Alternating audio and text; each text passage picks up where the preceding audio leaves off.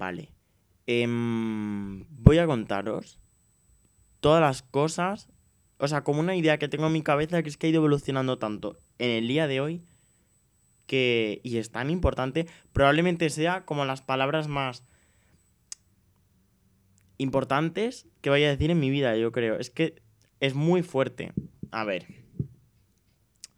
Estaba yo estudiando y me ha sonado la alarma de me tengo que ir a la autoescuela. Y yo estoy en conflicto con mis clases de la autoescuela porque no me gusta conducir. Entonces, claro, yo ha sido un momento de sufrimiento, en plan, qué horror, tengo que volver. Me he puesto a mandar audios a la gente contándole chorradas, digo así, se me va pasando el tiempo, igual llego tarde, en fin. Entonces me he puesto a mandar audios que básicamente giraban en torno a que, como que ir a la autoescuela es una estafa. Porque mm, yo voy. O sea, no todo está empezado porque yo me sentí identificado con mi madre, que era una persona que mm, le regalaron por los 18 sacarse el carne como a mí. Se lo sacó como pienso hacer yo porque ya ha gastado demasiado tiempo, dinero, esfuerzo mental en las clases y en el teórico como para ahora rendirme. Pues no, yo me voy a sacar el carne y mi madre luego guardó el carne en un cajón, no lo volvió a sacar, lo iba renovando cuando le tocaba, pero es que no condujo en su vida porque no le gustaba, le daba miedo, en fin. A mí miedo no me da, creo, pero conducir un coche digo, porque las motos sí, pero un coche no. Y mm, lo que sí que me pasa es que no me gusta nada. Entonces, digo, me siento muy identificado con mi madre. Y entonces he dicho, ¿por qué tengo que estar yo yendo a la autoescuela? O sea, mi padre me dijo que si me daba la cuantía variable de la beca, que estupendo porque me pagaba el carnet, no sé qué. Yo le dije al papá, el carnet es mi regalo de los 18 y de los 19. Y yo, si no me lo hubiese regalado, no me hubiese apuntado a la autoescuela, porque es un hecho. Yo no, ¿Qué necesidad tenía sacarme el carnet? O sea, yo si me lo hubiese tenido que pagar yo, no me hubiese apuntado. Y a día de hoy me pregunto por qué me ha apuntado a pesar de que no me está costando dinero. En fin. Total, que pues me he puesto a reflexionar, digo, no entiendo por qué tengo que ir a la autoescuela, hacer algo que no me gusta, porque al final cuando tú vas a cumplir 18 se espera que hagas una serie de cosas entre las que estás sacando el carnet de conducir. Pero realmente, ¿qué necesidad tengo? O sea, ¿y qué pasa si no me... A ver, que hay mucha gente que no se lo saca, no estoy descubriendo nada nuevo, pero, ¿sabes? Que es como... ¿Y por qué me tengo que sacar el carnet de conducir? O sea, es una estafa. Voy a hacer algo que no me gusta porque se entiende que tengo que hacerlo, porque se entiende que es útil para mi vida cuando tengo transporte público que funciona genial, tengo trenes, autobuses, taxis, BlaBlaCar, eh, cercanías, Renfe de larga distancia, aves, media distancia. Es que tengo todo lo que quiera. ¿Necesito un coche? No. ¿Necesito el carnet? Tampoco. ¿Que me va a abrir muchas puertas, me va a muy bien? Pues no te lo niego. Pero no es una necesidad que yo tenga, ¿sabes? Y esto me ha llevado a pensar en que la universidad realmente es otra estafa, porque tú estás en el colegio. O sea, a ver, yo este, mm, este curso, el primer cuatrimestre, he estado mal. Y se me ha hecho mucha bola. Y los resultados que van a venir, pues no son los que me gustaría, pero bueno. Y el segundo cuatrimestre sí que he empezado con cabeza fuerte, con responsabilidad, me estoy haciendo mis apuntes, estoy atento en clase, apago el móvil, aunque sean clases online, digo, estoy estudiando bueno, no. Bueno, da igual. Que voy a ponerme con ello y que lo voy a hacer y que no me voy a. No, se me, no voy a dejar que se me venga todo encima como me ha pasado en el primer cuatrimestre. Entonces, pues, claro, he llegado a la conclusión de que la universidad también es una estafa porque tú estás en el colegio, pero en el colegio todo el rato te están haciendo entender que tú, cuando termines el colegio, vas a ir a la universidad. Cuando existen muchísimas opciones formativas diferentes a la universidad que son igual de válidas, que te ofrecen cosas igual de buenas o mejores o peores, diferentes. Que no tienes por qué hacer un universitario, puedes hacer otra cosa o puedes no hacer nada. Tampoco hay nada malo. Si te puedes ganar la vida, ¿y por qué te tienes que ganar la vida? O sea, es como unas muchos pensamientos que he tenido, pero voy a ir desarrollándolos poco a poco. Bien, la universidad es una estafa porque a ti te hacen creer que tienes que ir a la universidad.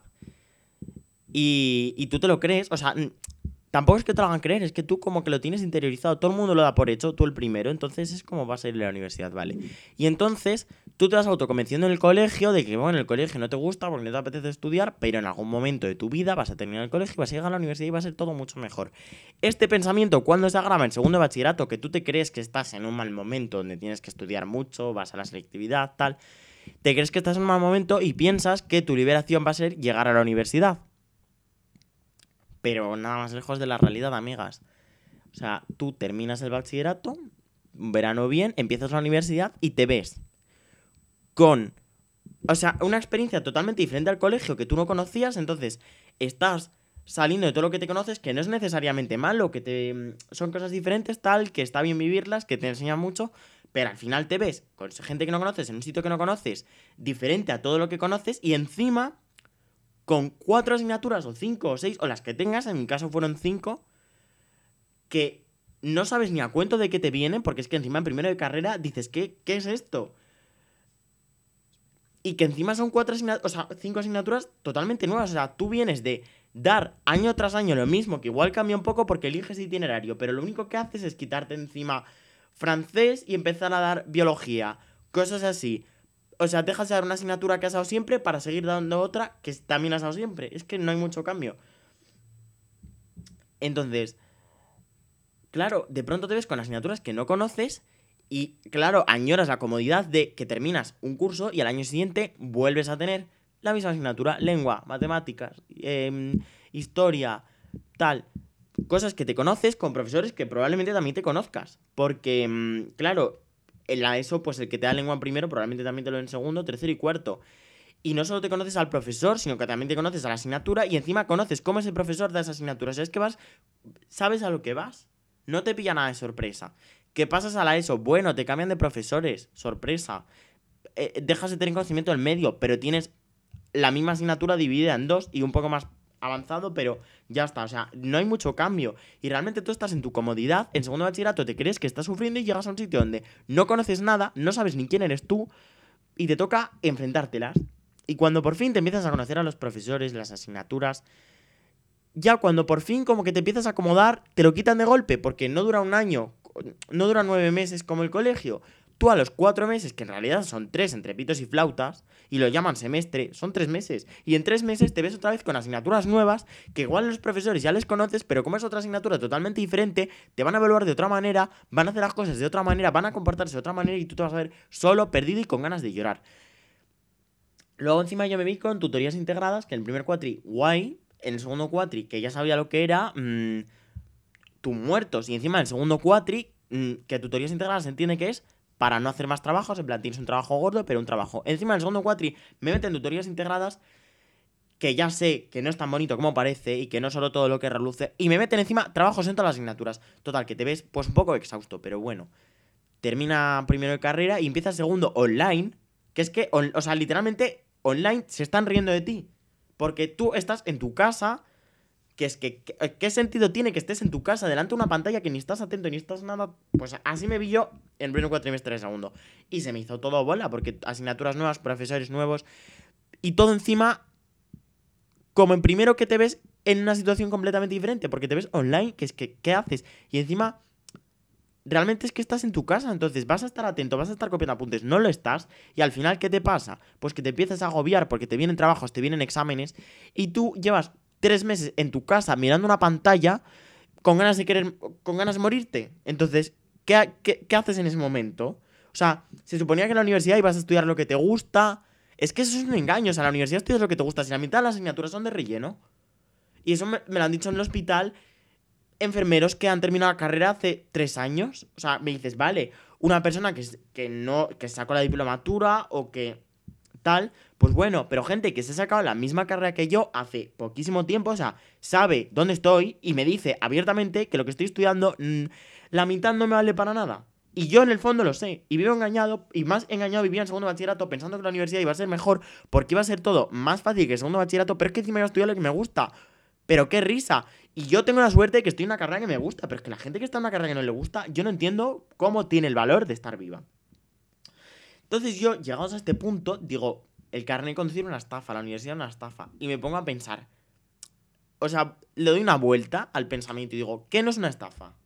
En mi, en mi vida y en la de todo el mundo. O sea, que bueno, igual para ti tus cosas no son una estafa porque no les estás dando el punto de vista que les doy yo.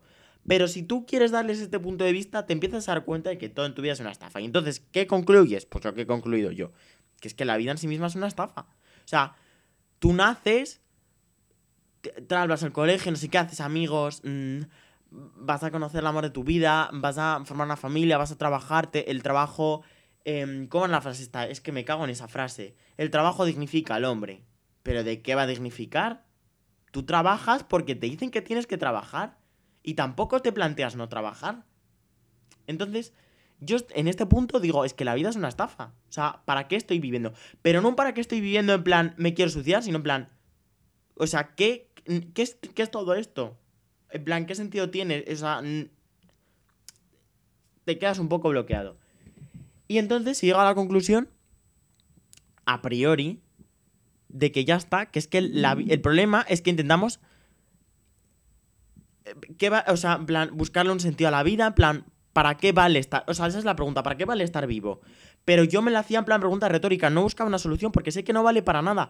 Pero no vale ni para nada bueno ni para nada malo. E, es que el problema no es que valga para algo o no, es que ¿por qué tiene que tener valor la vida? La vida es vida y punto. Y yo es la conclusión a la que he llegado. O sea, ni la vida...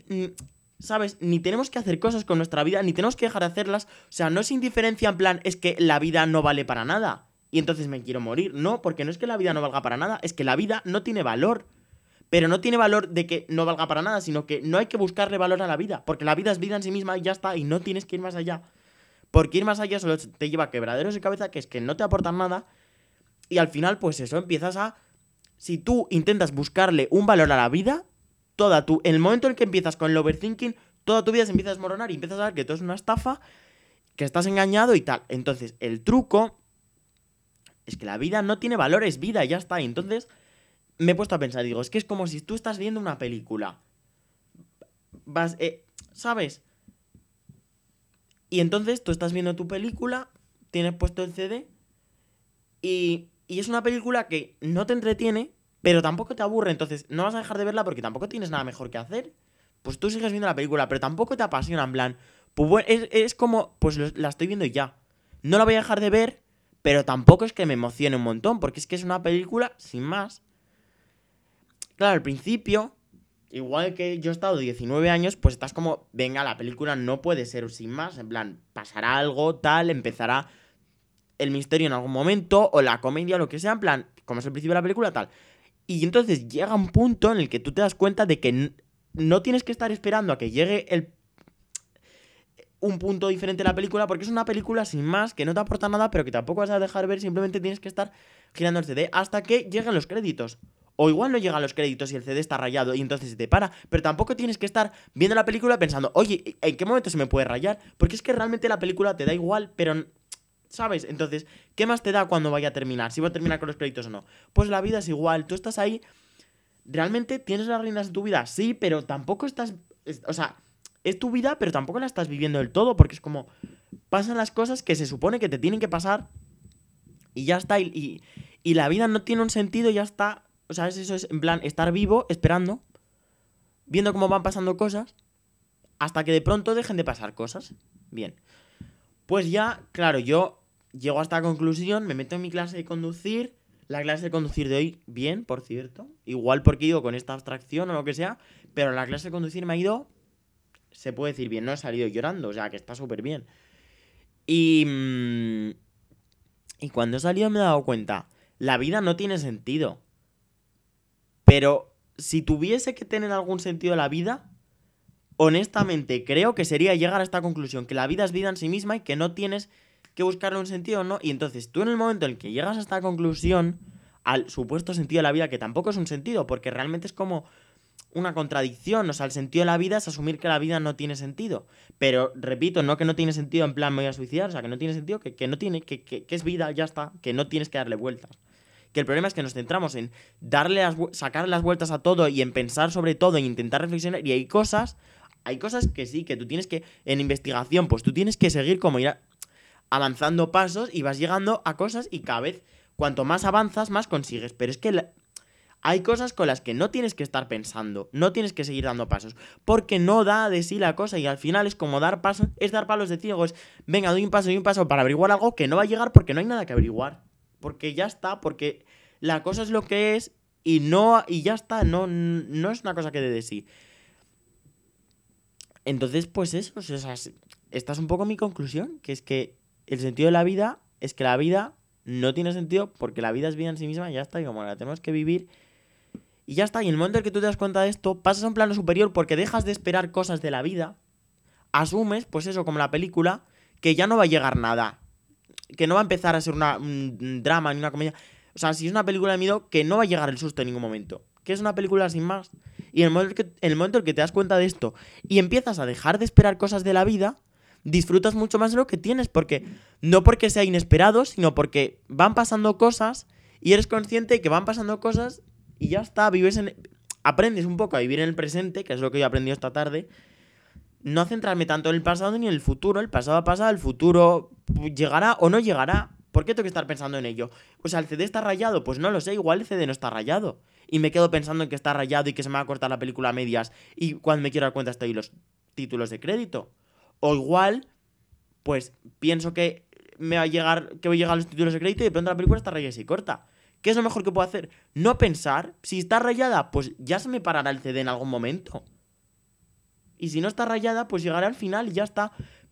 Pero eso, o sea, llegas como a un estado de abstracción mental cuando dejas de esperar cosas de la vida y vives todo como desde un punto de vista de sabiduría profunda. Tampoco me las quiero dar de sabio, ni mucho menos, pero es como que ahora veo las cosas desde otra perspectiva que no había visto nunca. Y es muy fuerte y, súper guay porque es como, ves la clase de conducir de hoy la he afrontado de una manera totalmente diferente. Y, es, y, y, y he salido sin llorar. No espero cosas, es una clase. Voy a clase a aprender en la medida de lo posible. Voy, doy mi clase y ya está, y la he terminado y digo, pues mira qué bien, pues mira tal, he hecho las curvas, o sea, es que está estupendo. Si tú vas esperando cosas de todo el mundo, de todas las cosas, pues te, te vas a frustrar, porque muchas veces no va a llegar lo que esperas o simplemente no va a llegar nada. Tú vas a esperar y no vas a recibir nada a cambio. Entonces te vas a frustrar. Ni tampoco tienes que no esperar nada. Simplemente tienes que no pensar en si van a venir cosas o no. Simplemente ser un sujeto pasivo por el sin malinterpretarme, ser un sujeto pasivo por el que va pasando la vida y entonces vas viendo todo y es muy fuerte, porque es como que estás realmente, ya la película no es un ejemplo, es que realmente estoy viviendo mi vida, pero no en primera persona. Estoy viendo cómo Antonio vive su vida y ya está, y estoy viendo la película, la película mi vida, y está súper bien. Y, y, ya está, ahí está un poco mi conclusión. Yo no sé si me he explicado muy bien, de hecho creo que he sido un poco repetitivo, y que a veces se me puede haber malentendido, pero yo creo que el concepto está entendido y si realmente tú quieres entenderlo, lo entiendes. Y si no lo entiendes, pero lo quieres entender, pues te lo vuelves a escuchar. ¿Que son 17 minutazos? Pues son 17 minutazos. Pero una lección de por vida, oye. Y, y ya está. Ya no tengo nada más que decir, que me voy a ir a estudiar, que este cuatrimestre estoy responsable y que tengo un podcast que en plan es el primero que guionizo, no este en plan el que tengo pensado, pero no guionizado en plan literal, pero como en plan lo que quiero contar. Pero bueno, lo entenderéis cuando lo, cuando lo haga. Y cuando lo haga, pues lo subiré, pero es que no sé cuándo va a ser eso. Y tengo muchas más cosas grabadas y sin grabar, pero pensadas, que están súper bien. Pero, chica, pues si no me apetece hacerlo, ¿por qué lo tengo que hacer? Es como, yo antes contestaba siempre a los WhatsApps y ahora pues, pues no me apetece contestarlos. ¿Por qué les tengo que contestar? Pues hay que se queden. ¿Que sé que debería contestarlos? Pues sí. Pero no me apetece. Pues ya está, pues no lo hago. Y a veces estoy como en no sé si, honestamente, me siento como que he llegado a otro... Me estoy un poco copiando de Ter, pero realmente siento como que he llegado a otro plano en la realidad que está estupendo. O sea, un poco como el mito este de... Mm, de Platón, del mundo, mundo de las ideas, la caverna y todas las cosas. Que es un poco... No sé si me termina de convencer, pero la verdad que representa bien el concepto de lo que de lo que quiero decir, pero realmente es un mundo de las ideas cuando sales de la caverna es pues darte cuenta de que ya está. Que no tienes que. Que ya está. Que, o sea, es que no, no puedo explicarlo porque es como, ya está. No. No tiene explicación. Ya está. Y ala, así termino. Vale, buenas noches.